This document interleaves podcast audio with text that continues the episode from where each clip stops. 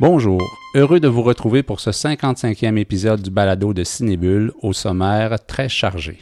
En seconde partie, nous échangerons sur deux films récents, Moon Age Daydream de Brett Morgan et Tar de Todd Field avec les collègues Orion Doré et Marc-Antoine Lévesque, nouveaux venus, et nous dirons quelques mots sur les RIDM qui débutent prochainement. Mais dans un premier temps, en compagnie de Marie-Claude Mirandette, rédactrice en chef de Cinébule. Bonjour Marie-Claude. Bonjour. Nous nous entretiendrons avec Luc Côté et Patricio Henriquez, réalisateurs d'En attendant Raif. Je m'appelle Éric Perron. Bienvenue dans ce balado de Cinébule.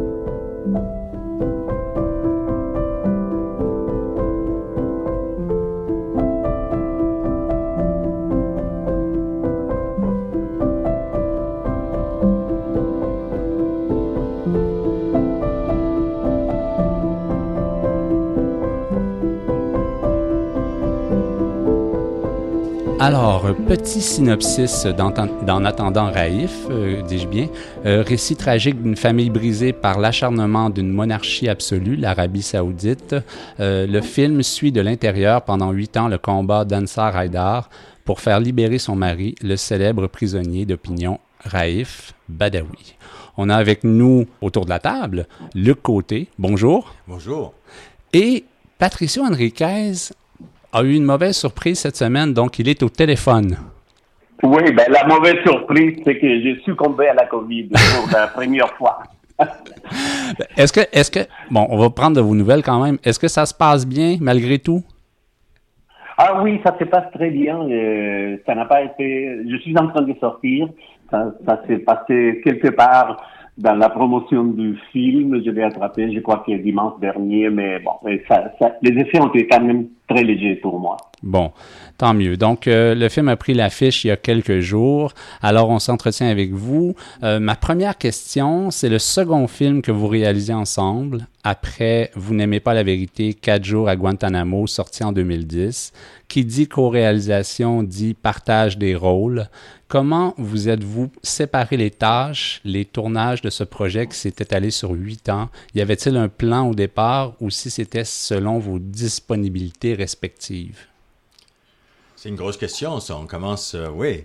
Alors, non, finalement, au début, on ne s'est pas divisé les tâches du tout. Alors, on a, on, partait ensemble, comme on, comme on avait fait pour Vous n'aimez pas la vérité. La seule chose, c'est qu'on s'attendait pas à ce que ça allait durer huit ans. Alors, dans notre tête, quand on a vraiment commencé le film, même si en 2014 on a tourné, c'était vraiment en 2015, euh, suite à la flagellation de Raif le 9 janvier. À partir de là, on dit il faut absolument faire quelque chose. Et le tollé de protestation à travers le monde, euh, avec le New York Times, The Guardian, tout le monde, on s'est dit il y a des pressions tellement grandes qui vont se faire que ça va, ça va se régler.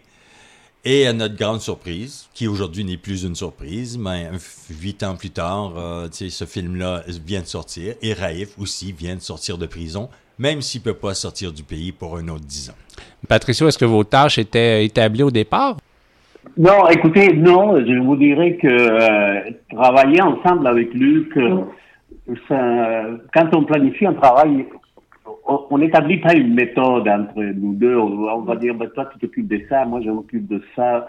D'une certaine manière, on, a déjà une confiance, une amitié entre nous, et donc, euh, on, s'investit, on, fait, on fait ce qu'on a envie de faire, on, a, discute beaucoup. C'est clair qu'être deux réalisateurs pour ce film-là, c'était comme euh, une nécessité absolue. Je crois que l'un de nous deux tout seul n'aurait pas été capable de le faire et puis ça aurait été difficile, je pense aussi pour d'autres cinéastes qui auraient eu la même idée. Donc euh, on se complète, mais on se complète, sur des terrains sans trop réfléchir et tout cela. Et je vous dirais que pendant l'étape de production, euh, il y, a, y a vraiment aucun problème. On en discute beaucoup. Il y a pour ce film, il n'y a pas un scénario. Donc, euh, il y a une évolution des choses qui se passent devant nous. Donc, euh, on répond à ces changements, au déroulement de l'histoire de la famille qui se passe devant nos caméras, heureusement. Et on en discute beaucoup dans la voiture en allant. Bon, qu'est-ce qu'est-ce qu'on fait, mais souvent, quand on prévoit quelque chose, les choses ne se passent pas comme, comme on les a prévues, et la réalité est un peu différente, et ça, c'est imprévisible pour le meilleur et pour le pire, mais très peu le pire, parce que parfois elle oubliait de nous dire des choses, mais en général, et, on était toujours agréablement surpris en tant que personne et en tant que cinéaste pour voir tout cela. Et donc, à partir de là, on a tout fait vraiment à quatre mains. On a fait la caméra ensemble, le son ensemble, l'écriture ensemble. Et là, ça a été plus compliqué, je vous dirais, à l'étape du montage et c'est normal avec la quantité de, de, de, jours qu'on avait tourné, 187 jours, et, et la, la, la, le nécessaire besoin d'appliquer l'entonnoir. Là, on a eu des discussions beaucoup plus longues, mais, mais, bon, on va a survécu. On va en reparler un peu tout à l'heure du montage, mais en plus, ce qui n'était pas évident, c'était le fait que vous, je pense que vous habitez Montréal, puis euh, ça se passe essentiellement à Sherbrooke, en tout cas, c'est là qu'elle habite. Donc, euh, Marie-Claude? Ben, euh, en fait, j'ai une question à propos de la façon dont on travaille avec un, producteur quand on, on, envisage un, travail, un projet de cette durée-là. Vous vous doutiez, euh, Patricio, dès d'entrée de jeu que ce serait un, long projet, mais pas un long projet comme ça. Comment on, convainc un producteur et comment on travaille sur le long terme avec deux producteurs, parce que c'est une co-prod aussi. comment ça se passe, tout ça? Écoutez, malheureusement, ben, je ne sais lui que répondre parce que la, votre question, je ne sais pas si vous êtes un peu plus loin du micro, mais elle n'a pas été claire pour moi. Ah, je, je vais, bien, Eric. En fait, je vais, je vais, je vais, je vais vous répéter. La question, c'est euh, quand vous partez sur un projet comme ça à une durée non déterminée, comment est-ce qu'on s'arrange avec les producteurs? Comment c'est établi? Ben écoutez, dans ce cas-ci, nous sommes producteurs nous-mêmes. Euh, Luc et moi, c'est ma compagnie, mais on est, ce film-là, c'est à 50% complètement, y compris la production. À part ça, euh, nous avons eu avec Colette Loumet, qui a été notre coproductrice à l'ONF, euh, un appui total. Et on savait tous que le film était long. Tout le monde a accepté qu'on savait où on commençait, mais on n'avait aucune idée quand qu'on terminait. Ah, on avait en tête, oui, c'est peut-être un film qui va durer 3-4 ans. C'est déjà un peu plus long que, que, que, le modèle normal pour un documentaire. Mais on n'a jamais pensé que ça durerait 8 ans. Et, donc, euh, et, et, au fur et à mesure que les choses s'est passées devant nous, il y a plein de, de, rebondissements, y compris la Covid, qui ont une, une incidence euh, pour le film. Et on expliquait, on, on, adaptait, Luc et moi, on se mettait d'accord sur la stratégie à faire. On savait qu'on ne pouvait pas terminer le film, même si on voulait à un moment donné. Et euh, donc, Radio-Canada, qui a une version plus courte, la des téléfilms, et puis ben, les fonds de recherche en général n'interviennent pas pendant la, production, et, puis surtout Colette Lomé à, à l'ONF nous ont fait confiance. Ils ont compris, elle Colette est une complice, donc elle a compris que on ne pouvait pas terminer le film parce que de toute manière, il n'y a pas, où le, lancer à un moment donné avec la Covid. Pas de cinéma, rien, de festival, tout était fermé. Le côté, quelque chose à ajouter euh, sur ça? Non, je pense qu'il a bien répondu, mais tout ça pour dire que c'est sûr aussi le bureau de la production française à l'ONF, euh, ils ont été très, très corrects avec nous autres. Ils, voyaient bien ce qui se passait, ils voyaient bien aussi la qualité du matériel, parce qu'à chaque année, on montait ce qu'on avait tourné dans l'année, parce que sinon, c'était tellement volumineux, on, a, on avait plus que 300 heures de matériel à la fin. Alors, donc, on essayait de faire cheminer le projet. Les gens de l'ONF le voyaient aussi. Alors, ils ont été derrière nous, là, vraiment de façon impeccable, et on, l'apprécie beaucoup, tu sais. Radio-Canada, la même chose.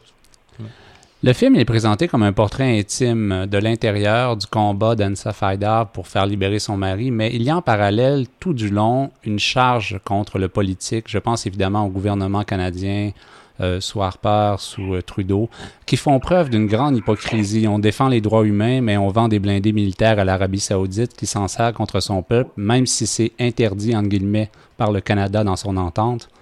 Et j'insiste sur le mot charge. Les cartons du générique de fin, où il est question de la faillite des gouvernements occidentaux dans cette cause, qui sont tout à fait justifiés, viennent clore toute la démonstration que fait le film sur ce plan.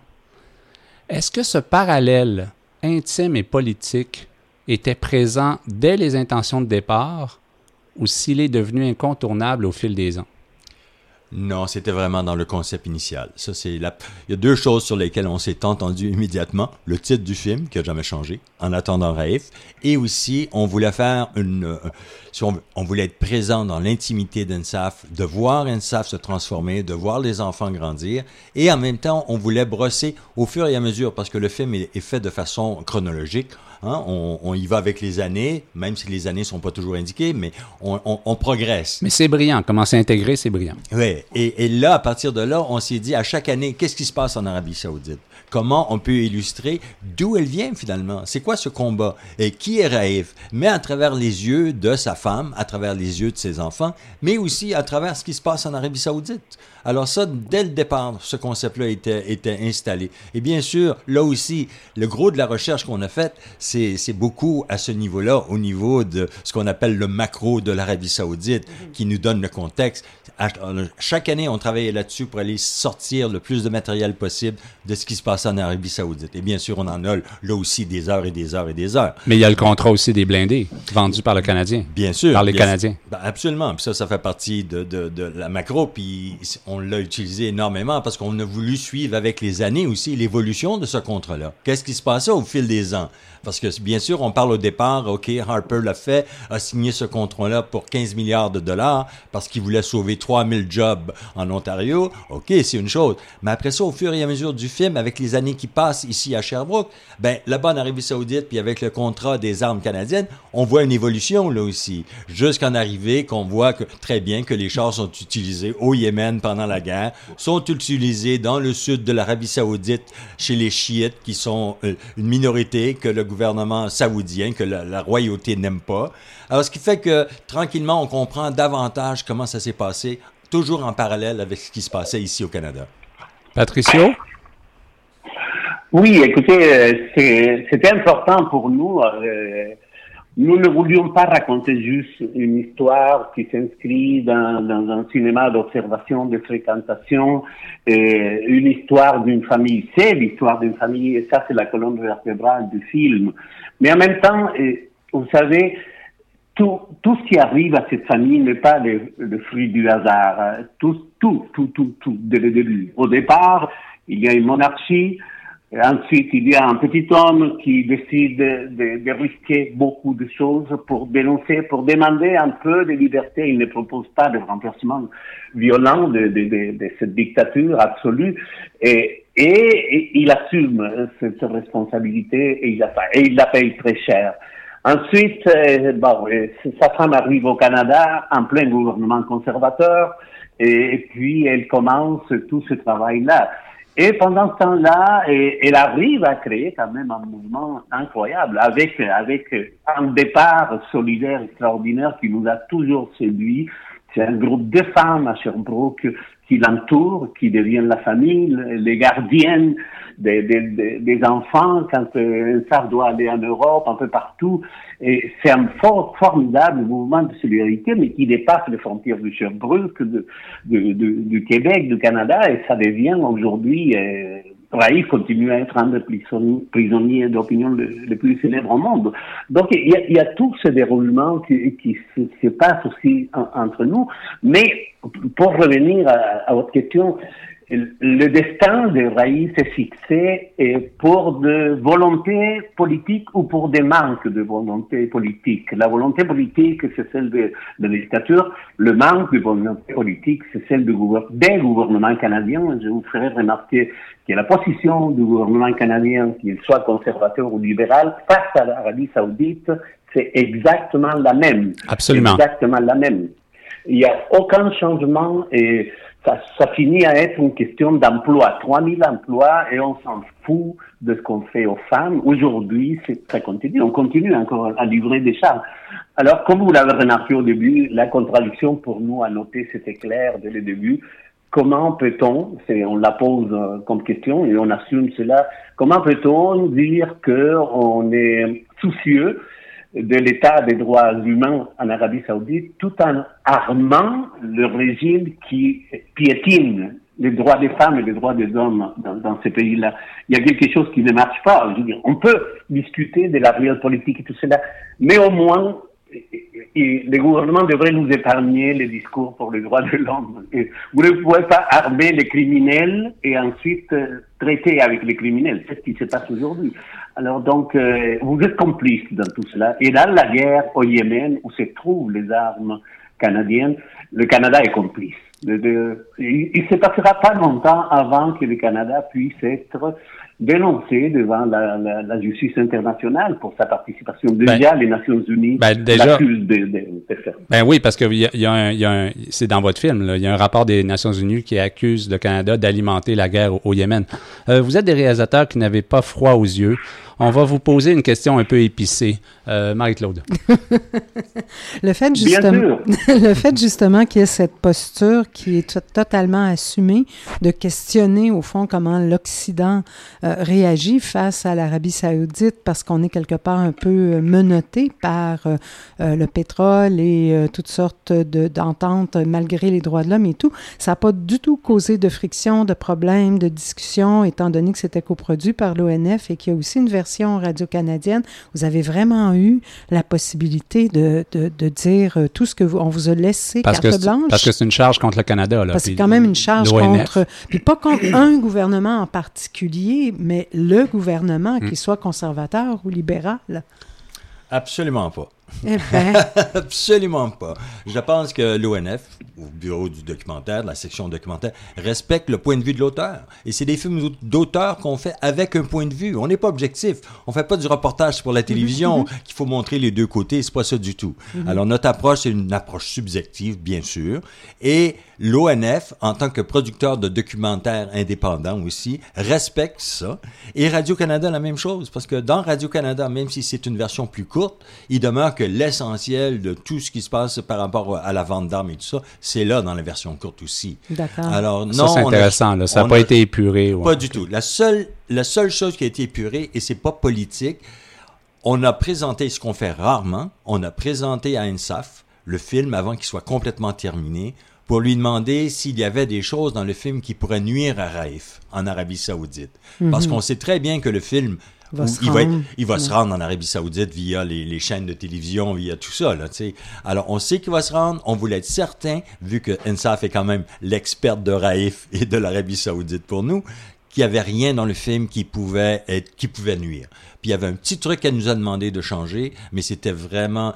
Euh, c'était même pas politique et on a compris très bien puis on le fait euh, sans hésiter parce que c'est bien sûr la pire chose qui pourrait arriver c'est que Ben su oui, suite à ce à fait. film là Raif euh, passe Retourne encore en prison, retourne en prison c'est la dernière chose qu'on veut bien sûr. Euh, Parlant d'elle, justement, je me demandais comment, au fur et à mesure des rencontres et du temps qui passe, euh, sa notoriété médiatique, parce qu'elle devient elle-même une personnalité euh, internationale, elle est euh, invitée partout en Allemagne, elle gagne des prix, tout ça, est-ce que ça a eu un, un impact à la fois dans, dans, vos rapports avec elle, mais aussi dans la manière qu'on peut travailler, qu'on peut filmer, qu'on peut suivre cette personne-là, ou c'était toujours le, le, le, même rapport de, de, qui s'était installé au début? Je te dirais que ça a été le même rapport. Euh, elle n'a pas changé avec nous. Euh, en fait, on la voit se transformer dans le film. C'est la beauté. Oui, oui, physiquement puis euh, psychologiquement. Psychologiquement, là, oui. Puis dans sa langue, dans puis sa dans sa langue, absolument. Et je, je, très rapidement, je vous dirais que à cause de ça, quand on a tourné 300 heures et avec le temps, le film est devenu autre chose. Si le film avait été fait et s'était terminé après deux ou trois ans, on n'aurait pas le même film.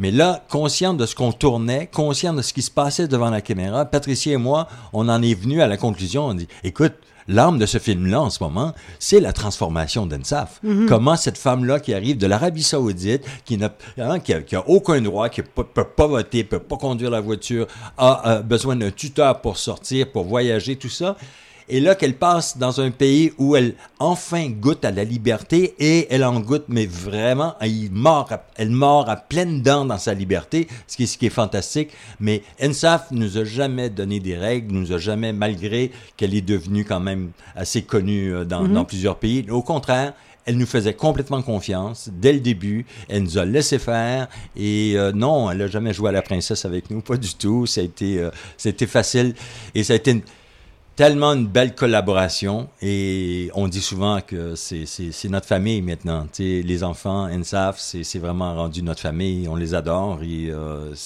et on a voyagé avec eux. On était au Témiscamingue euh, pour le Festival international de l'Abitibi. Toute la famille était là. J'avoue qu'ils étaient aussi les héros de ce festival-là. Tout le monde voulait les voir, leur parler, se faire photographier avec eux. C'est euh, une famille assez extraordinaire. Vraiment, on les adore. Patricio, est-ce que vous voulez ajouter quelque chose sur cela?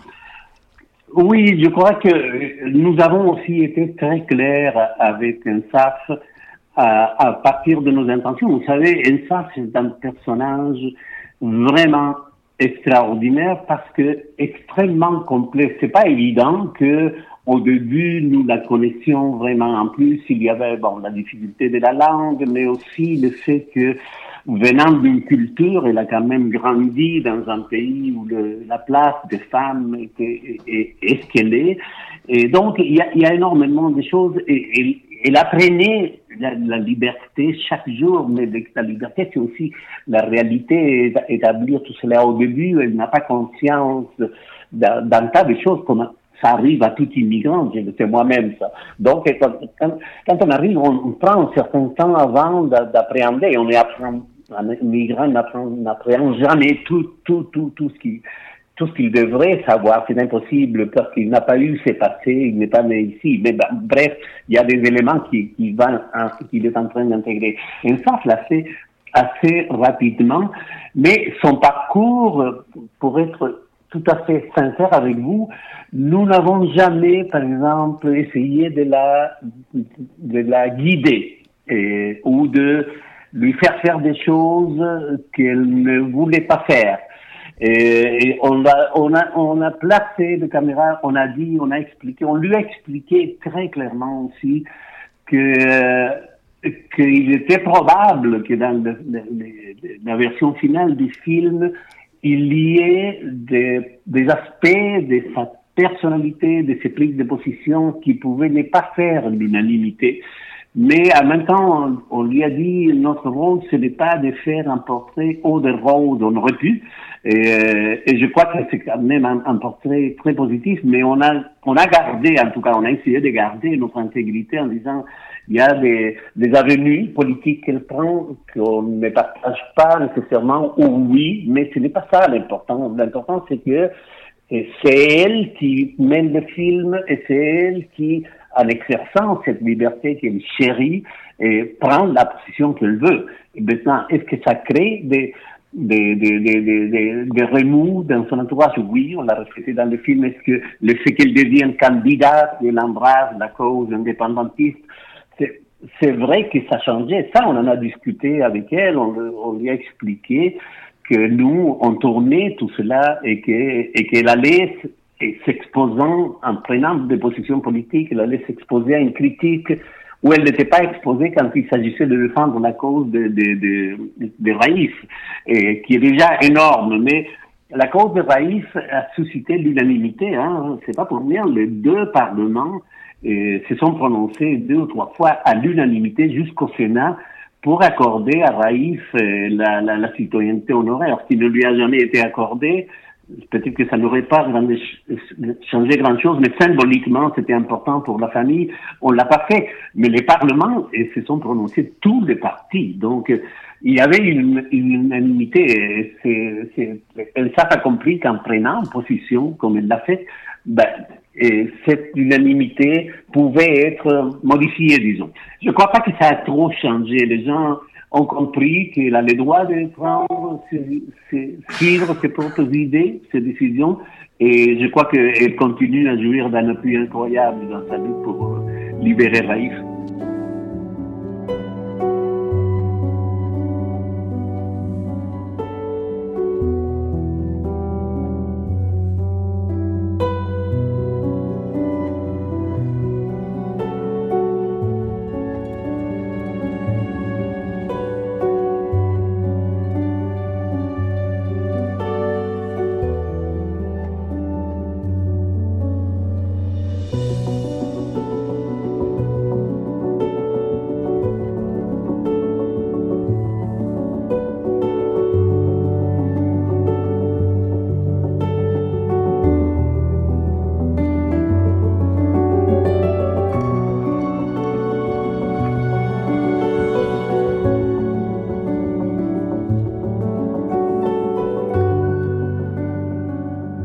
Y a une scène qui rattache plusieurs éléments du film, est-ce que vous me voyez venir?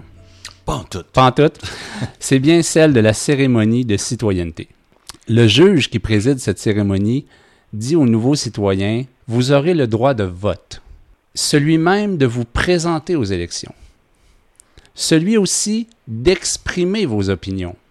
Je veux dire, on, on dirait que vous avez écrit le scénario du juge. Là, hein? Absolument. Puis, il y a cette image sur un blindé militaire sur le terrain, comme une décoration, une scène parfaitement ironique.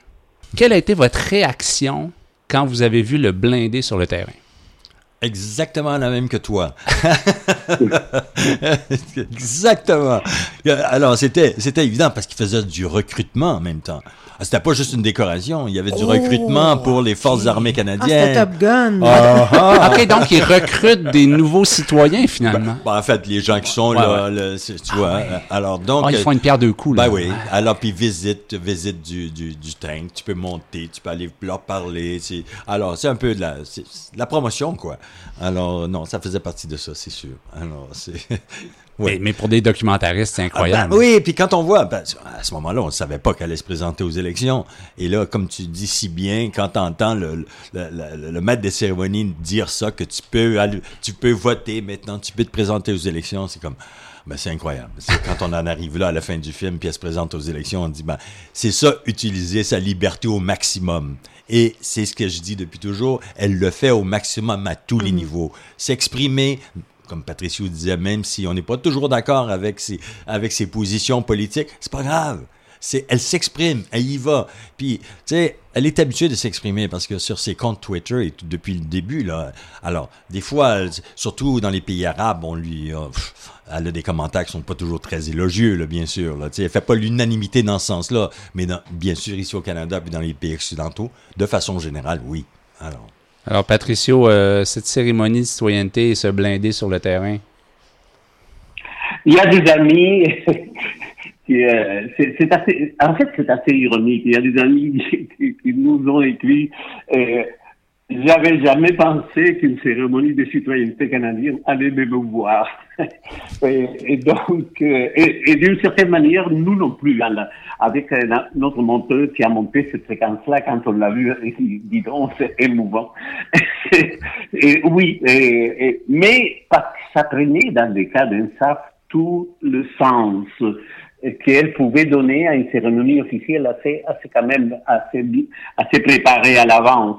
Je vous fais remarquer quand même que, d'une certaine manière, le SAF est comme un reflet d'un tas de choses qui se passent dans l'actualité. Et, donc, toute la question de la monarchie après la mort de la reine tout cela, elle est là. Et, et là, on entend dire, je l'avais jamais remarqué, même si moi aussi j'ai juré allégeance, j'étais forcé, comme tout, tout immigré.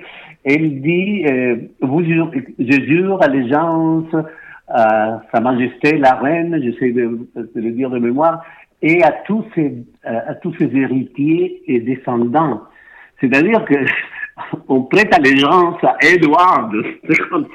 C'est ironique, c'est ridicule, mais en même temps, il y a une authenticité dans tout le restant de cette cérémonie qui détermine ce qu'un SAF fait et comment elle profite de cette liberté qui lui est offerte. Peut-être que cette liberté-là existe parce que pas tout le monde se sert de la liberté comme, comme elle. Et donc, euh, mais elle existe et elle occupe l'espace qu'elle veut occuper et ça, c'est extraordinaire. Alors, je vais. Le, temps file et euh, ça serait bien quand même qu'on qu'on vous pose toutes les questions prévues. Donc, euh, on va y aller assez rapidement.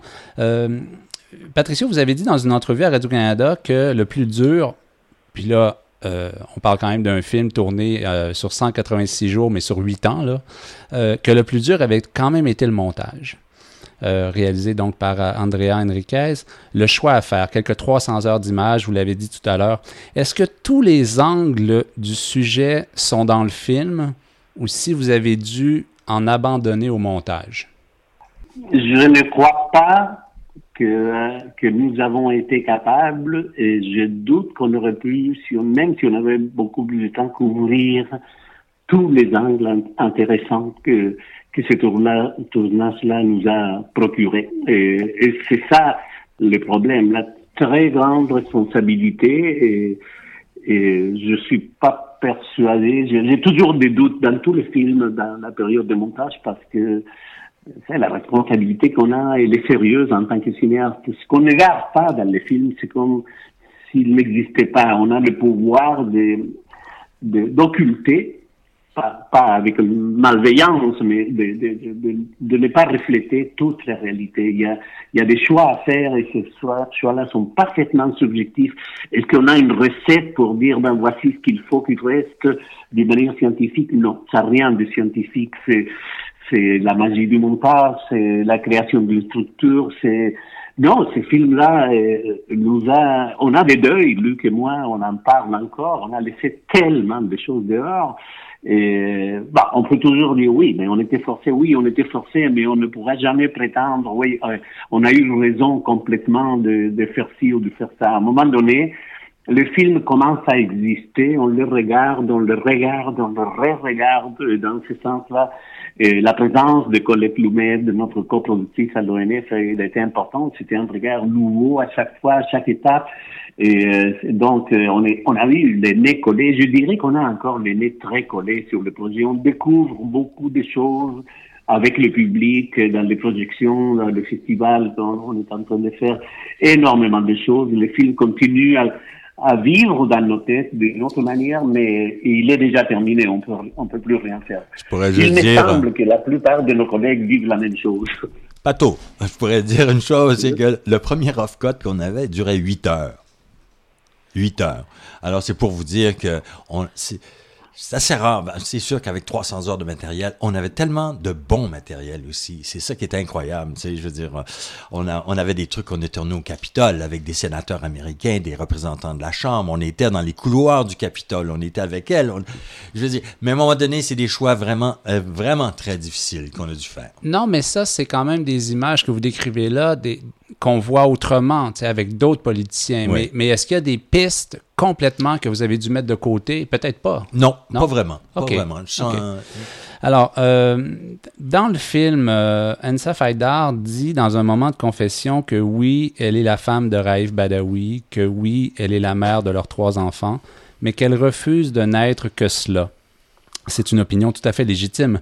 Pourtant, le film ne montre rien d'autre sur elle. Mis à part sa démarche pour apprendre à conduire, on ne sait pas, par exemple, si elle travaille.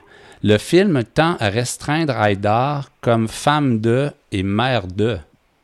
Ah, je ne suis, pas convaincu, convaincu de ça. Ben, mais on, peut en discuter. Non, ouais, mais on ne sait pas grand-chose d'autre sur elle. Euh, en fait... Euh, ben, il y a la démarche politique. Ben, ben non, oui. Elle devient activiste. Non, non, oui. Elle voyage continuellement. Et fait... Oui, mais, oui, mais c'est toujours pour Raif. Bien sûr, mais, ah oui. mais à travers Raif, quand on dit en attendant Raif, ce film-là, c'est pas tant sur Raif que sur Ensa Faïda, sur sa transformation au fil des ans et comment elle, elle, évolue comme femme, comme activiste aussi. Parce que ça a été un travail à temps plein. Est-ce que vous connaissez beaucoup de prisonniers d'opinion qui pendant dix ans ont fait les manchettes sans arrêt à travers le monde et qui fait que c'est le prisonnier politique le plus connu. Mais c'est pas à cause de lui, c'est à cause de sa femme, du travail mm-hmm. qu'elle a fait, mm-hmm. de se promener à travers le monde, de discuter, de d'harceler les politiciens. Je veux vous rencontrer. Alors, pour moi, c'était un travail à temps plein. Non, mais je remets pas, je remets pas en question son courage. mais, mais elle, est-ce qu'elle elle travaille? Est-ce qu'elle a une carrière, non. Non, elle ne travaille pas. Elle travaille, c'est-à-dire que son travail, c'était la libération de Raif. Bon. Et elle était invitée partout. C'est bien sûr qu'on payait pas quand on payait, les gens payaient pour la faire venir, pour la voyager, tout ben ça. Mais ça a été son travail pendant les dix, les dix dernières années, vraiment. Elle n'a pas arrêté. Le nombre de voyages qu'elle faisait, à tous les ans. C'est incroyable. Nous, on l'a suivi dans quelques-uns, mais sinon, euh, on, a été à l'étranger continuellement. Puis, tu sais, la, séquence que tu viens de mentionner par rapport à Je suis NSAF, pour nous, ça a été le point tournant du film. Pour nous, c'est à partir de ce moment-là qu'on a dit, oh, oh, ce film-là, -là, c'est vraiment sur Ensaf, c'est vraiment sur sa transformation-là. C'est là que le film prend son envol et son énergie, tu sais. Alors, et ça, ben, ça s'est passé en 2018, tu vois, quatre ans après qu'on a commencé le film. Alors, à partir de là, c'est sûr que notre regard a été différent aussi. Euh, alors, on a continué à tourner, mais ça a été un, point tournant pour nous autres, ce, moment-là qui, qui, se passait en fait euh, à Berlin juste avant la conférence qu'elle allait donner et le premier prix qu'elle recevait pour elle-même et non pas au nom de Raif, pour elle-même. Une dernière question, Marie-Claude, pour Patricio. Euh, ouais, ben, c'est une question plus personnelle. Est-ce que vous êtes tous les deux, en fait, euh, optimistes quant aux chances qu'il soit libéré avant, euh, en fait, qu'il puisse sortir du pays avant les 10 ans, étant donné que tout, tout du long, on a l'impression qu'il va être libéré, il va être libéré, ça se peut pas. Puis finalement, il a quand même fait ses 10 ans de prison. Là. Mais là, il est 10 ans dans le pays. Est-ce qu'il y a des chances Est-ce qu'il est assigné à résidence? Non. OK, il y a une liberté quand même. Il y a une liberté à l'intérieur du pays, oui. Donc, êtes-vous optimiste? Patricio, la question était pour toi.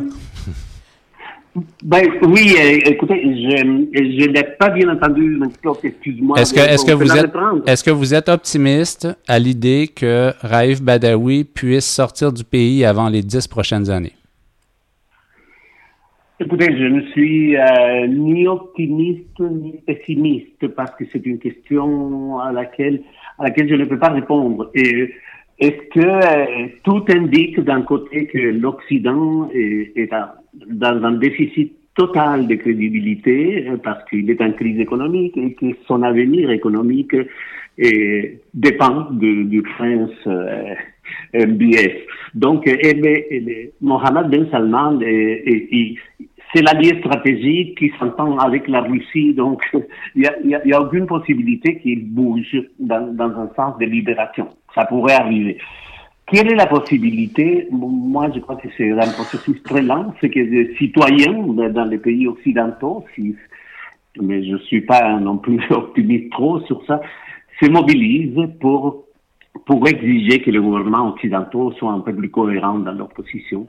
Et bah, je ne sais pas, je ne sais vraiment pas euh, qu'est-ce qui va se passer, mais le risque, et, au moins c'est à ça que nous on veut contribuer, mais on n'est pas la garantie d'un succès sur ça du tout.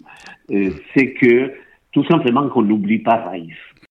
Avec, avec le film, qu'on espère qu'il va voyager euh, à, l'extérieur du pays.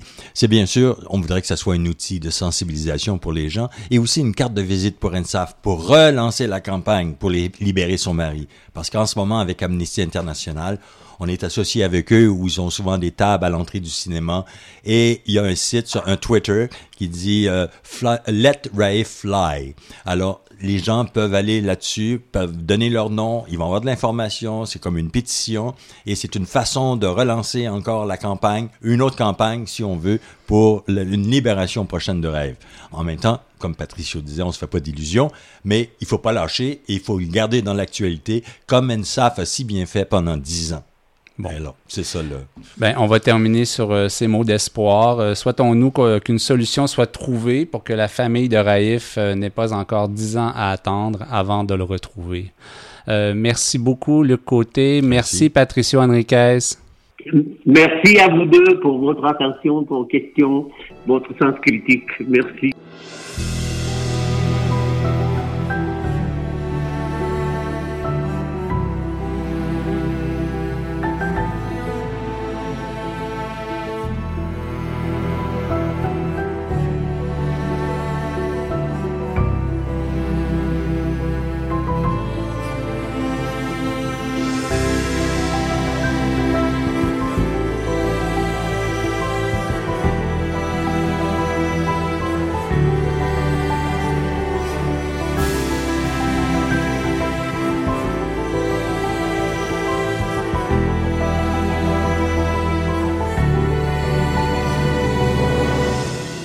Nous sommes toujours en compagnie de Marie-Claude Mirandette et nous accueillons Orient Doré et Marc-Antoine Lévesque. Bonjour Orient. Bonjour Eric. Bonjour Marc-Antoine. Bonjour Eric. Euh, Marc-Antoine, c'est une première fois. Oui. Au micro de ce balado. Alors, euh, tu, euh, tu, es critique sur un site Internet. Oui. Voilà. Cinémaniaque, mais je suis aussi sur l'ECA de la QCC, donc je suis bien implanté dans le milieu de la critique. L'Association québécoise des critiques de cinéma. Alors, euh, on parle maintenant de Moon Age Daydream euh, et je vais donner la parole à Marie-Claude pour introduire ce film. C'est un sujet que tu as proposé pour ce balado. À toi de lancer le sujet. Alors, euh, le réalisateur Brett Morgan, c'est pas un nouveau venu dans le domaine du documentaire, musical et artistique en particulier. Entre autres, il a réalisé Montage of Hex sur Kurt Cobain, Crossfire Hurricane sur les Rolling Stones. il a produit Can't Stand Losing You, qui était un documentaire sur The Police à partir des mémoires du guitariste du groupe, Andy Summer. Et euh, donc, euh, il est dans ce domaine-là depuis plusieurs années. Alors, Moon Age Daydream, c'est un film de 175 minutes qui est consacré ou qui résume 50 ans de la vie et de la carrière artistique de David Bowie. Euh, Brett Morgan, il est un peu comme moi, une espèce de fan fini de Bowie, mais aussi un travailleur acharné, je dirais borderline fou furieux. Euh, quelques chiffres juste pour vous donner une idée. Alors, la rumeur veut qu'il ait eu accès à 5 millions d'éléments d'archives pour préparer le film. Il y a mis deux années et il a exploré des enregistrements visuels, sonores, des carnets de notes, de dessins, etc. Il aurait pris 18 mois au montage sonore et à la création des segments animés qui accompagnent, qui illustrent les propos de Bowie, sans compter euh, de très nombreuses images d'archives, que ce soit des entrevues télé, des spectacles, des extraits de films qui ont inspiré Bowie. Ne se tu le voyage dans la Lune, Métropolis, l'Orange Mécanique, Un chien andalou, euh, Rabbit's Moon de Kenneth Anger. Euh, et puis, c'est aussi les films et les pièces de théâtre dans lesquelles il a joué quand même, c'est un acteur, Bowie aussi, avec euh, l'homme euh, de, Man Who Fell to Earth, donc qu'on connaît bien, Merry Christmas, Mr. Lawrence, Labyrinthe, Absolute Beginners, dont on voit quelques scènes très jolies, The Hunger de Tony Scott, et du côté du théâtre, donc euh, The Elephant Man, qu'il a joué plus de 150 fois sur Broadway. Alors, c'est quand même un, artiste important, un des, euh, je dirais, des artistes de la culture populaire de la deuxième moitié du 20e siècle les plus importants. Et le film était un vrai travail d'orfèvre qui euh, ne fait pas l'unanimité, mais qui happe vraiment euh, le, le, spectateur comme une comète. C'est vraiment, et ça commence comme ça. Mais est-ce que je dois comprendre qu'il n'y a pas de nouveau matériel? C'est un film essentiellement de euh, montage en guillemets? Oui, c'est un film de montage. Il y a du nouveau matériel, c'est les segments animés. OK. Ça, c'est nouveau. Fait que le reste, c'est tout du montage. OK, je te laisse poursuivre. Et puis euh, voilà, alors c'est un film euh, hommage qui n'est ni un documentaire classique, ni un biopic traditionnel. Euh, et ça se présente en fait comme une espèce d'immersion dans l'œuvre élargie de Bowie, autant l'acteur, le, le, le, le, cinéaste, même on le voit faire des petits trucs rigolos, des petits montages, le peintre aussi, l'homme de théâtre, le philosophe d'une certaine manière, parce qu'il y a cette espèce de développement d'une espèce de philosophie ou de spiritualité qui va aller chercher à plein de, dans plein d'endroits, du côté du bouddhisme, du côté euh, euh, de, de, de toutes sortes de choses. C'est une œuvre éclatée, décalée, colorée, psychédélique, achronologique, quoique en partie chronologique. Euh, ça se veut une expérience et aussi euh, en format IMAX qui veut, qu'il a voulu au fond en phase avec l'aspect, je dirais, comment je pourrais dire ça, méga star de Bowie d'une part, mais surtout l'artiste avant-gardiste et prolifique qui lui-même se définissait comme un généraliste de toutes sortes de choses en étant un spécialiste de toutes sortes de choses en même temps. Je trouve qu'il incarne bien une certaine tendance du 20, de la fin du 20e siècle, du début du 21e siècle, où on devient comme des spécialistes de la généralité ou des généralistes de toutes sortes de spécialités. Et euh, le film, on aurait pu au fond l'intituler Bowie par lui-même, Bowie tel qu'en lui-même. Ça aurait fait la job aussi parce qu'il fait la narration au mot diégétique, Bowie, euh, tout au long, euh, à travers donc des extraits d'enregistrement sonore. Et on plonge vraiment dans sa psyché, quelque part entre le côté paillette et le côté philosophie bouddhiste. Donc ça se promène tout le temps entre les deux, entre le séducteur, entre le, le, le il y, a, quelque chose de souvent superficiel avec les costumes, les maquillages et tout ça. Et puis euh, voilà. Alors on pourra reprocher, ben et on le fait, euh, aux, réalisateurs de ne pas avoir de distance, d'être dans la fascination pure et simple de cette espèce d'archétype de la rockstar déguisée en messie. Euh, et euh, en même temps, euh, c'est un film d'une grande, grande richesse.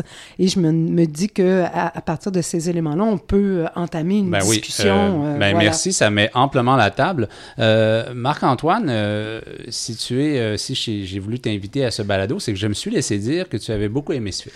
Oui, je l'ai recommandé, en fait, et, les réponses ont été positives et négatives. Marie-Claude l'a quand même mentionné. bon, ça fait pas l'unanimité. Je pense que tout le monde s'entend pour dire que c'est quand même une expérience unique. Euh, C'est pense- un objet cinématographique incroyable. Exactement. Puis, ben, au-delà de on a apprécié ou pas, ou on a aimé ou pas, je pense que c'est une leçon de montage. Euh, Ça, oui. Comme, euh, puis même moi, dans mon expérience personnelle, puis j'ai essayé de, de, de saisir en fait euh, ce que j'avais vécu. Ça reste que au début, c'est quand même très abstrait. Mhm. Euh, après, on passe à travers. euh, je pense qu'il y a six thématiques. Je me souviens plus exactement là, mais c'est comme divisé en, en thématiques toujours euh, encadré par les propos de Bowie. Euh, mais à la fin, on revient un peu dans un montage abstrait, mais qui fait maintenant sens, en tout cas dans mon expérience personnelle. Donc, euh, juste par cette espèce de boucle de on comprend rien à ça fait sens. Je dis pas qu'on comprend quelque chose, mais ça fait sens. Je fais comme, OK, on est face à un objet relativement unique euh, de cinéma. Donc, euh, cette, cette obsession-là ou mon appréciation du film est venue de cette expérience-là que j'ai vécue. Et là, j'ai noté 175 minutes. Je me souvenais pas que c'était aussi long. Ce qui est quand même aussi Révélateur. révélateur Oui, de. oui, euh, c'est- un objet, c'est une vite, expérience hein, assez unique. là, ouais. Tu l'as vu il y a, bon, au début de la, sa Euh, sortie en oui, salle. sortie en salle, ouais. Euh, Est-ce que tu avais lu avant sur le film ou t'es allé? puis- Non, j'essaie maintenant de, Ok. de, de rien lire parce que les attentes sont toujours 80% de mon appréciation d'un film. Je savais que c'était une tentative, c'était un- on plongeait, 5 millions d'objets, je pensais pas autant, mais en même temps, Bowie a créé tellement de trucs, a touché à tellement de trucs que je suis pas si surpris. Mais je savais que c'était une plongée profonde. Euh, Mais on a l'impression qu'il y a une caméra toujours derrière lui. Là. Ouais, c'est ça, mais en même temps, il, il s'est jamais caché de la caméra, il a toujours été, je pense que... euh, Il y a un rapport de séduction. Oui, euh, de Mais performance. en même temps de- aussi, un- un- un- un- de temps en temps, il répond euh, euh, assez intelligemment aux questions Mais- niaiseuses qu'on lui pose. Oui, c'est ce que je trouvais intéressant parce que déjà, il y a toujours euh, bon, euh, androgyne, bon, il a toujours été touché un peu Oui, à, à tout explorer. Oui, euh. exactement. Mais euh, j'ai quand même été surpris parce que j'ai jamais vraiment lu Bowie. Mais là, l'entendre développer un discours sur les arts, sur la figure de l'artiste, sur ce qu'est un artiste et la voir évoluer, ça aussi c'était hyper intéressant parce que les systématiques, je, je pense qu'il y en a six là, mais euh, Peu importe. peu importe. Euh, ça a donné une certaine structure chronologique, euh, mais en même temps, le film, tu sais, on pourrait déplacer les, les, les blocs, puis je pense que ça ferait quand même sens.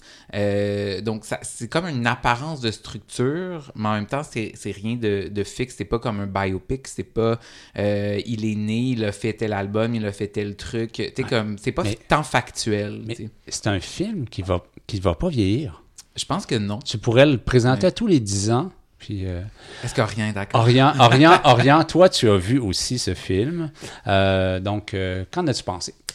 Ben moi, je suis même surpris que tu dis que ça fasse pas l'unanimité. Pour moi, c'était tout à fait exceptionnel là, sur le plan du montage. Ça, c'est une réussite intégrale. Donc, je vois pas le film se présente tel qu'il est. Bon, on peut ne pas l'accepter, mais je vois pas qu'est-ce qu'on pourrait lui reprocher. Je veux dire, Ah, ben, je peux te donner des exemples. On, a- on a reproché d'avoir éludé notamment euh, beaucoup les années 90, quand il y a eu son espèce de crise après les grands succès populaires, après euh, les trucs plus commerciaux et tout ça. Oui, il faisait a- la il était avec partie Tin- de- il était avec un groupe qui s'appelle Tin Machine de, de 88 à 92 et c'est un moment de ressourcement pour lui. On l'a complètement éludé. Puis on sait que c'est de là que ça a fait comme un tremplin pour la suite. Mais on peut faire des choix. Oui, sais? ben voilà. OK. Ah, en fait, ce Mais- que tu dis, c'est qu'on lui, on, certains lui reprochent au réalisateur fans, non, mais d'avoir mis, d'avoir éludé des choses. Mais toi, tu, tu Mm. parles de l'objet comme tel, c'est ça? Oui, de l'objet comme tel, je trouve que le film est une réussite. Euh, Le film tel qu'il se présente fonctionne. Mais par ailleurs aussi, à la chronologie, moi, je- j'ai pas trouvé. ben, on passe un peu vite sur les années 80-90. Néanmoins, le film le suit jusqu'à la fin de sa vie. Oui. Et Mais ça, je trouve que c'est satisfaisant parce que, tu sais, souvent, on va faire des œuvres sur des artistes comme Bob Dylan, comme les Beatles, etc., et comme David Bowie. On va beaucoup s'attarder à une seule décennie, genre les années 60, 70. L'âge d'or, genre. Ouais, l'âge d'or, tu sais, mettons Bob Dylan, là, c'est bien plus que les années 60. Il y en a beaucoup plus, puis souvent les documentaires, les reportages, ça, ça va juste porter sur une seule période. Euh, dans Moon Age Daydream, on passe beaucoup de temps dans les années 70. Néanmoins, il y a un effort quand même de le présenter euh, jusqu'à la fin de sa vie. Fait que ça, je trouve intéressant. C'est vraiment comme. Puis oui, on parle que c'est une structure achronologique, certes, mais on en décèle quand même une Oui, petite il y a- il y a- chronologie. oui, tu il y sais. a un mélange. Ben, je dirais que la chronologie, plutôt que dans les faits, euh, dans tu sais, les les- factuels, dans, dans la, Ouais. sa vie factuelle, euh, et plutôt dans, ses, dans l'évolution de ton propos. Voilà. Oui. Euh, Puis dans ses thématiques. Exactement. ça- Ce qui fait que c'est plus, on suit plus l'évolution de sa pensée Oui. par rapport à Oui, sa pratique que, euh, que, que, que sa vie. genre. Et je suis très content qu'on soit allé quand même jusqu'à la fin. M- Même des extraits de son dernier clip, je pense sur l'album Oui, euh, oui, oui, sur, sur le- Black Star. là. ouais, ouais. Hey, ce clip-là, Ah, c'était magnifique, C'est hein. c'est splendide dans Pyjamasso au début, là. Ouais. C'est fou d'avoir osé mettre Black Star à ce moment-là. Euh, dès le début, c'est vraiment l'entièreté de son œuvre. Puis aussi, j'avais pas réalisé à quel point Bowie, bon, certes, il a joué au cinéma, mais l'entièreté de son univers est tellement cinématographique. Je pense que c'est ça que ça parle dans le documentaire, c'est que c'est tellement toutes ses performances, toutes ses pochettes d'albums, tout est cinématographique. D'ailleurs, on parlait, on on- j'ai entendu parler de grands films, j'ai entendu parler d'un chien andalou, euh, de l'orange mécanique, etc. Ouais. Voilà. Il y a beaucoup, beaucoup de films de série B. Il montre beaucoup ben d'extraits oui, de films ben de oui, série B oui, dans, le, dans montage. fait, là. fait, Il y a tellement de trucs de série Puis juste, Ouais. mettons le titre, c'est Ziggy Stardust and the Spider from Mars.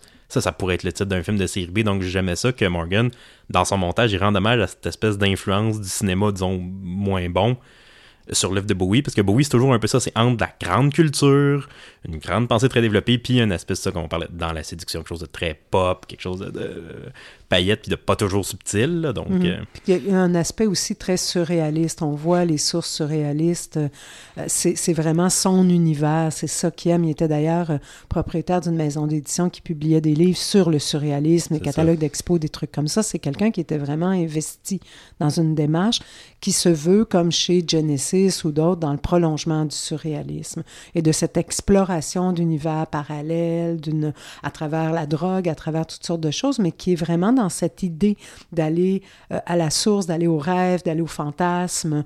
euh, et euh, il, il est, dès le début, dans ses répliques, en entrevue, très drôle. ouais. Tu sais, quand il y, a- il y a un, animateur qui lui demande est-ce que c'est des, chaussures. des de femmes ou des chaussures d'hommes? Est-ce que c'est des chaussures transsexuelles? Il répond c'est des chaussures ou des chaussures chaussures. It's shoe shoes. C'est super drôle, tu sais. Puis Ben, il- il pointe le ridicule de- c'est ça, c'est des, des il- c'est préconceptions un miroir sociales. aussi de notre société quelque part, dans la violence, dans, dans l'admiration quand il fait, par exemple, DJ, l'album Lodger, il, il parle de, de cette espèce de vedettariat dont il fait partie, mais tout en nous tournant un miroir, en nous disant c'est ridicule quelque part. Et ici, on se concentre vraiment sur le son, donc, sur ce qui est dit, sur ce que Bowie dit. Il n'y a aucune cohérence dans sa pensée. Là. Ça part d'un côté. Et le montage reflète ça. Le montage, c'est ultra éclectique. Ça part dans tous les sens parce que Bowie n'a pas de cohérence au niveau. ben, Mais il y a comme des- une cohérence dans Ouais. une thématique, mais dans. Je comprends ce que tu veux dire, il n'y a pas de cohérence. c'est ça, dans- ça se déploie de plusieurs façons. Puis ça, ça pensée. Mais c'est pas un philosophe. C'est- pas quelqu'un qui structure sa pensée, c'est quelqu'un qui vit sa pensée. C'est quelqu'un qui, quand même, se fend de quelques beaux aphorismes. Quand Oui. on peut se dire ça. Là, Ou qui pense sa vie au choix. Euh, C'est ça. Alors- mais là, on- clairement, on aime Bowie, mais je me pose la question. Je pense que le film fonctionnerait pareil, même si on Ben, connaît pas en fait, tant en Bowie. fait, c'était, en fait, c'était ma question. Ah. C'est Bowie est une figure immensément connue, mais quelqu'un qui le connaîtrait moins. Est-ce que il va, euh, il peut entrer dans ce film-là? Est-ce que Je- Ben, je pense que oui. Ah, Ça reste un objet particulier dans lequel entrer euh, parce que montage effréné, euh, Ah, puis le début est pas évident, référent- hein. Non, vraiment pas. Mais si on passe à travers ça, je pense que oui, je pense que l'expérience peut être agréable. Euh, je pense que si on a un attachement émotionnel à Bowie, le film est encore plus impressionnant, mais comme Marie-Claude l'a mentionné, les fans qui veulent tout couvrir Bowie, les on revient aux attentes que je parlais de tantôt, mais si on s'attend à ce qu'il parle de tout, ben on va être déçu, tu sais. Mais euh, tu comme moi, je sais que le fait qu'il n'aborde pas la paternité ou la parentalité, Mhm, mhm. je fais comme je pense que c'est quand même quelque chose de majeur chez un artiste, ça- comme ça fait voir le monde autrement. On parle de Iman, sa, Mhm, sa ouais. conjointe, mais on parle pas de son fils. Euh, ce que je trouvais un peu particulier. Mais en même temps, j'ai l'impression que le film essaie de créer un mythe, même formellement, plutôt que de s'intéresser à un mythe. Euh, co- comme Oriane disait par rapport à on va se consacrer genre à l'âge d'or d'un musicien ou à ce qui est le plus connu d'un musicien j'ai l'impression que il a plutôt décidé d'aller dans la forme plutôt que dans le sujet et puis qu'il a comme mélangé les deux ce qui donne l'objet un peu inclassable que Moonage Daydream est. Moi, je pense que tous les cinéphiles, même ceux qui sont pas fans de Bowie, peuvent s'intéresser à ça parce que le montage, parce que le- l'aspect plus expérimental, parce que les couleurs, parce que vraiment, là, il y a un travail d'orfèvre là-dessus. Donc, pour moi, c'est vraiment pas juste pour les fans de Bowie. Mais il faut avoir une certaine curiosité, là, mettons. Oui, oui. On verrait pas ça dans un goudzo, par exemple. un film à voir absolument sur grand Absolument, écran Absolument, définitivement. absolument. Un grand plaisir esthétique, euh, vraiment. C'est euh, c'est un beau travail. Effectivement, je pense qu'on peut faire un cours de montage avec ça. Oui, oui. Une année de cours de montage, juste ça. Juste- Il y a combien de plans dans ce film-là? Oh, Mais là, le, le générique à la fin avec toutes les, euh, les sources, là, c'est interminable. C'est interminable. mais c'est aussi un film pour les fans de Bowie. Je ne voudrais En pas les fait, je pense, décourager. que- en fait, je pense que le générique de fin est un film en soi. Exact. OK, merci beaucoup. Euh, on fait une courte pause, puis on continue.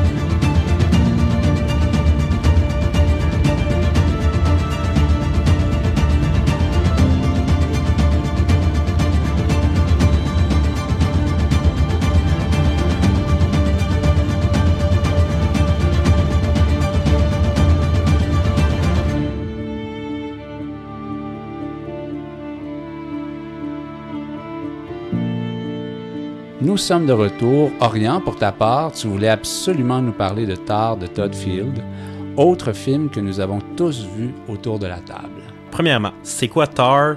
C'est le plus récent film de Todd Field. Puis comme on le sait, Todd Field, il commence comme acteur. Euh, donc c'est d'abord un comédien. Il joue dans des trucs pas très connus. On se rappelle néanmoins de lui pour un petit rôle, celui de Nick Nightingale dans Eyes Wide Shut de Kubrick. Et c'est pas anodin que je mentionne Kubrick parce que je trouve qu'il y a des aspects très kubrickiens, si je puis dire, dans notamment le rapport au décor. Mais pour en revenir à Todd Field, c'est surtout un réalisateur hein, qui a fait euh, le, drame In the Bedroom et surtout Little Children en 2006, euh, qui est une comédie euh, très grinçante puis parfois extrêmement trash sur la vie de banlieue et sur les rapports des fois à des gens qui sont connus comme des prédateurs sexuels pédophiles. Donc c'est très très sombre. Et Little Children c'est en 2006, donc ça fait 16 ans sans tourner. Donc 16 ans sans rien travailler. Et là, il sort maintenant son troisième long métrage avec Kate Blanchett, donc Tar, qui est un, un thriller psychologique euh, sur le monde des orchestres classiques, qui me rappelle personnellement un peu euh, la pianiste d'Anneke. Euh, aussi, on va se demander c'est qui Tar? Parce que, bon, comme certains grands opéras comme Carmen, Manon Lescaut ou Tosca, euh, le titre, c'est le nom de la protagoniste. hein. Dès le départ, euh, on est face à la puissance dominatrice de l'idiotar, la protagoniste, hein, qui impose sa force dès le départ. Au début, l'idiotar, on, il, il y a un très très long dialogue d'ouverture où ce qu'on nomme tous ses accomplissements. Donc, euh, elle était une élève de Bernstein, elle a gagné des Tony Awards, etc. On veut installer sa notoriété. C'est ça. Donc, on. Puis, dans les scènes suivantes, on voit qu'elle enseigne et elle fait un plaidoyer assez vibrant contre la cancel culture.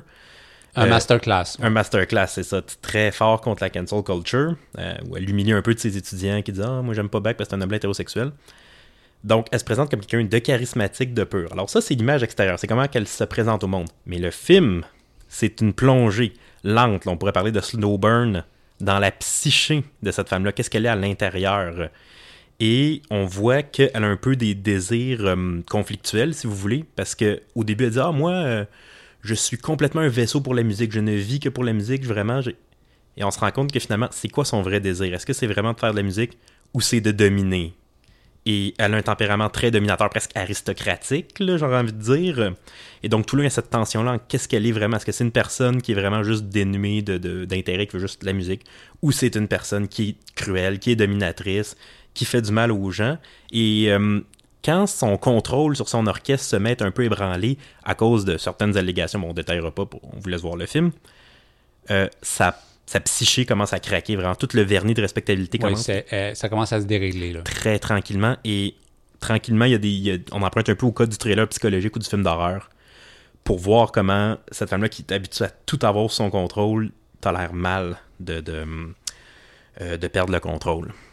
Marc-Antoine? Oui, ben, euh, Orion l'a très bien euh, résumé. Je trouve que c'est un film euh, qui est chirurgical. J'aime bien que tu fasses le parallèle à Anneke, bon, à la pianiste d'Anneke, parce qu'Anneke est aussi reconnue pour être chirurgical. Euh, mais comme ici, c'est sur 2h30, presque 2h30, euh, et c'est vraiment, on dévoile progressivement un ingrédient à la fois, un élément à la fois pour justement percer cette performance constante, cette figure un peu, pas nécessairement glaciale parce qu'elle est extrêmement charismatique euh, et elle est assurée, assurante.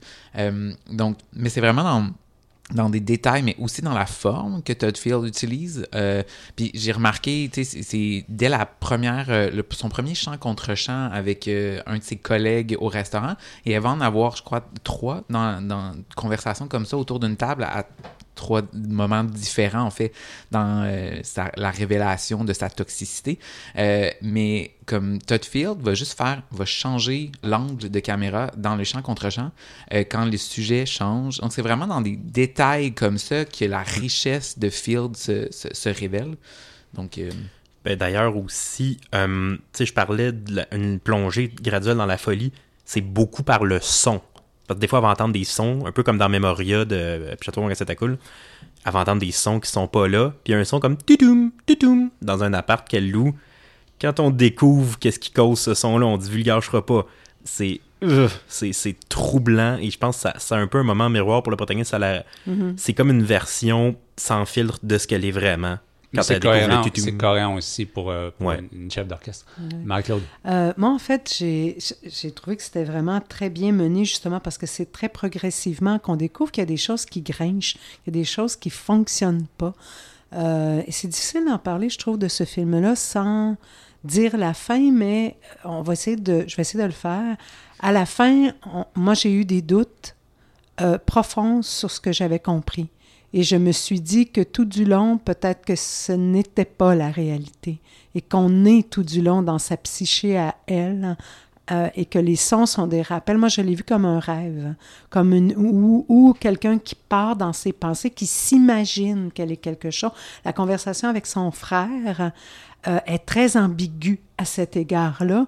Et puis à un moment donné, tu te dis, mais tous les sons qui grinchaient, peut-être que c'était des rappels de la réalité extérieure dans son univers mental ou dans son rêve ou dans son cauchemar, puis qu'elle n'a jamais été une chef d'orchestre, puis qu'elle a toujours été une petite rien de rien dans une maison minable, dans une banlieue new-yorkaise, puis à la fin, elle se retrouve dans un autre univers glauque à souhait. Euh, j'ai, tout d'un coup, j'avais plus de certitude et ça, je trouve que c'est très habile Ouais. parce qu'il t'amène à douter de ce que tu pensais Mais savoir. Ça, l'ambi- l'ambiguïté, par contre, est partout dans ce D'abord, partout, est-ce que, est-ce que Tar, est-ce que c'est juste un malentendu? Est-ce que- parce que moi, j'ai pas nécessairement perçu comme un rêve. Je pense que ce qui arrive à l'écran, on le voit vraiment. Néanmoins, est-ce qu'elle est vraiment une personne cruelle ou c'est des malentendus? Et disons, vers la fin du film, elle visite un certain établissement où, comment dire, il y a des gens pas très consentants qui font des trucs pour de l'argent. Elle voit et elle ressort à, à vomi. Est-ce qu'elle a procédé avec ces personnes-là ou elle l'a pas fait? Moi, c'est vraiment là toute l'ambiguïté de cette personne-là. Euh, est-ce qu'elle est bienveillante ou est-ce qu'elle est allée au fond de sa décadence? Et justement, à la fin, je sais pas si elle est heureuse ou malheureuse. Ben, Ça, je pense que l'ambiguïté du film, elle est là. C'est qu'il y a- l'image qu'elle a d'elle-même. et il y a Qu'elle veut montrer. qu'elle veut montrer. Il y a l'image que ben, la société, surtout aujourd'hui avec post-MeToo, bon, etc., et la cancel culture, entre autres, c'est pas pour rien qu'il y, a toute cette scène-là de- avec les étudiants, mais comme de, ce qu'elle, de l'image véritable, en fait, qui est le point de vue des autres. tu sais. Des, des gens même, qui, même dans là, on son ne sait pas entourage. c'est quoi l'image véritable. Parce qu'au fond, on a un film qui est un montage de quelque chose. Et là, tu dis avec le montage, on trahit, on peut dire ce qu'on veut. Mais elle aussi, elle se fait un montage mental. Mais, puis tu sais plus qu'est-ce qui est. Puis, je peux vous poser la question, pour vous, est-ce que la fin, les, les dernières scènes, est-ce que c'est une fin heureuse ou malheureuse? Parce que elle écrit de la musique. Ben oui, mais là, euh, on va pas nécessairement raconter la fin. hein. Non, je ne vais pas la raconter. juste, est-ce que pour vous, c'est une fin heureuse ou malheureuse? Parce que est-ce qu'elle renoue Moi, avec sa c'est une fin passion? qui ne résume, ré- résout rien pour Ouais. moi. Mais c'est une très bonne C'est très fin. ouvert et très. Et c'est là que ça, te, ça fait appel à, à ta compréhension et à ta sensibilité comme spectateur. Ouais. Parce que finalement, euh, au bout du compte, on, remet en question tout ce qu'on t'a dit, ou en tout cas, on t'amène à douter de tout Hmm. ce que tu pensais savoir. Attendez-vous à une fin ouverte Ouais. assez Mais, impressionnante. mais là, mais là, ça fait huit minutes qu'on parle de ce film et on- vous n'avez aucunement parlé de Kate Blanchett. J'y arrivais. Quand même. Alors, est-ce qu'on pourrait parler de Kate Blanchett? Ben, elle est exceptionnelle. Et ça, c'est drôle. J'avais remarqué Kate Blanchett, pendant plusieurs années, elle a pris des rôles de gentille. Elle joue dans Le Seigneur des Anneaux, elle joue littéralement la Reine des Elfes et de la magie blanche, etc. T'sais, bon, elle prend souvent des rôles de, de victimes qui, qui, qui, mettons, dans Blue Jasmine ou dans, dans Joy, des victimes qui vont prendre sur elle sans rien dire. t'sais. Puis là, là c'est le contraire absolu. Elle est cruelle, froide. Elle a des, des, des, des, des, des- comment dire, des actions très méchantes envers les gens. Puis tu sais, c'est une femme fatale. Elle a aussi joué plus récemment dans Disappointment Boulevard, euh, de, de- dans um, Nightmare Alley, excusez-moi, de Guillermo del Oh oui, Toro, oui, oui. où elle joue une femme fatale, justement, un peu dans Ouais. le même genre. Un petit virement, mais en même temps, c'est un character study parce que c'est très peu dans. le- C'est dans des gestes très anodins, en fait, que sa cruauté va sortir, sa toxicité va sortir. Puis j'ai- noté, c'est vraiment des détails. On revient à la- l'aspect chirurgical. Comme dans sa personnalité aussi, elle est chirurgicale. Comme quand elle doit confronter un de ses euh, collègues, euh, ben, en fait, inférieur, euh, dont elle est le supérieur, et elle va juste lui voler un crayon, en fait, qui a une énorme valeur ou c'est un symbole, mais elle va toujours jouer dans des games psychologiques qui sont pas à proprement parler euh, méchantes ben, ou cruelles, mais qui, par la valeur des choses euh, que les gens donnent à, à ces objets-là ou à ces, ces positions-là, deviennent extrêmement cruelles. Puis je pense que c'est ça la richesse de, Mhm. du film, c'est que cette ambiguïté-là, c'est le quotidien, c'est la vie, c'est les Ouais. différents points de vue. Puis c'est ça que je trouvais ça intéressant que tu, Marie-Claude, que tu le pointes comme un rêve possible, parce que je l'avais pas vu, mais en même temps, ça fait sens. tu sais. Effectivement. C'est ça la richesse de ta Ouais, Ben, il faut ça s'accumule, toutes ces petites choses. C'est toute l'accumulation de ces petits détails. Qui, À dire euh, une dernière chose, l'éclairage est très lugubre et dans à peu près tous les décors, il y a des, du- des, des morceaux de blanc et de noir, comme des, des, des pièces, de- des notes de musique, des blanches et des noirs. Donc ça, ça pourrait être onirique aussi. Là. OK, alors on recommande? On Ben, recommande? définitivement. Absolument. Absolument. Alors, euh, surveillez ça, ça s'en vient sur euh, les plateformes, sûrement. Alors, euh, Marie-Claude, euh, comme dernier sujet de cet épisode, on va parler un peu des RIDM qui débutent dans quelques jours, programme vaste comme chaque année. On va se consacrer, par contre, parce qu'il nous reste quelques instants, euh, à une seule section, euh, l'hommage, finalement, vidéo femme. Ça s'appelle en fait le, le- le- ce segment-là des RDM, euh, Vidéo Femmes, fragment d'un héritage féministe, numéro 1, les 15 premières années. Et Vidéo Femmes, qu'est-ce que c'est au fond? C'est un collectif, un centre d'artistes de femmes qui s'est appelé donc Vidéo Femmes et qui a été fondé par Hélène Roy, Nicole Giguère et Hélène Doyle euh, et qui se voulait un lieu de, création pour, euh, de vidéos pour les femmes, que de, de type documentaire, mais qui pouvait être plus expérimental, donc où on questionnait euh, le processus de création féminine, euh, on, explorait le renouvellement du genre documentaire en tant que discipline artistique, et on explorait donc, euh, on donnait la possibilité d'explorer à la fois la production, la diffusion, donc à plusieurs niveaux, donner des outils des lieux de rencontre aux femmes. Ça a été intégré en 2015 à Spira Film et ensemble ils forment aujourd'hui Spira. Donc c'est une espèce d'échantillon de programmation au fond qui regroupe un certain nombre de films euh, qui ont été réalisés entre euh, 1977 et 2010, je crois, euh, pour cette sélection-ci. Euh, et il y a des choses vraiment intéressantes à voir, entre autres Une nef et ses sorcières d'Hélène Roy, euh, qui est une œuvre mémoire qui témoigne du processus de création de la pièce de théâtre La nef des sorcières, avec des auteurs comme euh, Mark Blackburn, Ma- Marie-Claire Blais, euh, euh, Luce Guilbeault, euh, Paul, euh, Paul Pelletier, etc. Donc, c'est vraiment quelque chose d'important euh, dans le, non seulement dans, dans l'histoire de Vidéofemme, mais aussi dans l'histoire du, du théâtre québécois féministe. Euh, il y a quelque chose aussi qui s'appelle, euh, de Nicole Giguère, on fait tout du show business sur c'est une série de 15 portraits de figures majeures de la musique rock et de la musique de la chanson française québécoise des années 80 avec Marjo, Nanette Workman, Diane Dufresne, Louise Portal, etc. On a aussi euh, choisi euh, Histoire infâme de Giguère aussi, euh, qui est une mise en image d'une chanson de Louise Portal, euh, et euh, Le sida au féminin euh, de Lise Bonenfant et Marie Fortin, donc euh, qui euh, donnent la parole à trois femmes qui sont en sursis parce qu'elles viennent d'apprendre qu'elles sont séropositives et il m'en manque une. Ben, en fait, l'autre, c'est Vidéo Femme par Vidéo Femme. C'était un peu un constat après dix ans d'existence de cet organe-là. Donc, les projections vont être accompagnées de discussions avec les réalisatrices et aussi avec des invités, dont Nicole Brossard, Calamine et Audrey Nantel-Gagnon. Euh, il y a beaucoup de films aussi dans la programmation des RIDM sur ce sujet des femmes, du cinéma des femmes, du cinéma féministe. Je vais juste en nommer deux. All the Beauty and the Bloodshed de Laura Poitras sur la photographe activiste Nan Golding, qui est un chef-d'œuvre. C'est vraiment magnifique. Euh, et Terre à femme de Courtney Stephens, qui est un, un film expérimental en found footage qui est composé de films amateurs de type travelogue, de femmes qui voyagent et qui se sont qui ont filmé leur voyage dans les années 20, 30, 40 et 50. Donc, c'est une espèce de, de cinéma féminin, féministe, euh, avant euh, qu'il y ait des femmes réalisatrices ou quand il y en avait très peu, et c'est vraiment euh, du bon stock. Donc, ça commence dans quelques jours, les RIDM, euh, c'est en salle. Alors, euh, c'est ainsi que se termine ce 55e épisode du balado de Cinébule. Merci à nos invités, Luc Côté et Patricio Henriquez. Merci Marie-Claude Orion et Marc-Antoine. Merci. Merci. Merci à vous. La revue Cinébule est publiée par l'Association des cinémas parallèles du Québec et est soutenue par les Conseils des arts du Canada, du Québec et de Montréal. Merci à Georges Dimitrov pour le thème musical de ce balado. J'ai coordonné, réalisé et animé cet épisode. Mon nom est Éric Perron. Je vous remercie d'avoir été à l'écoute. À bientôt.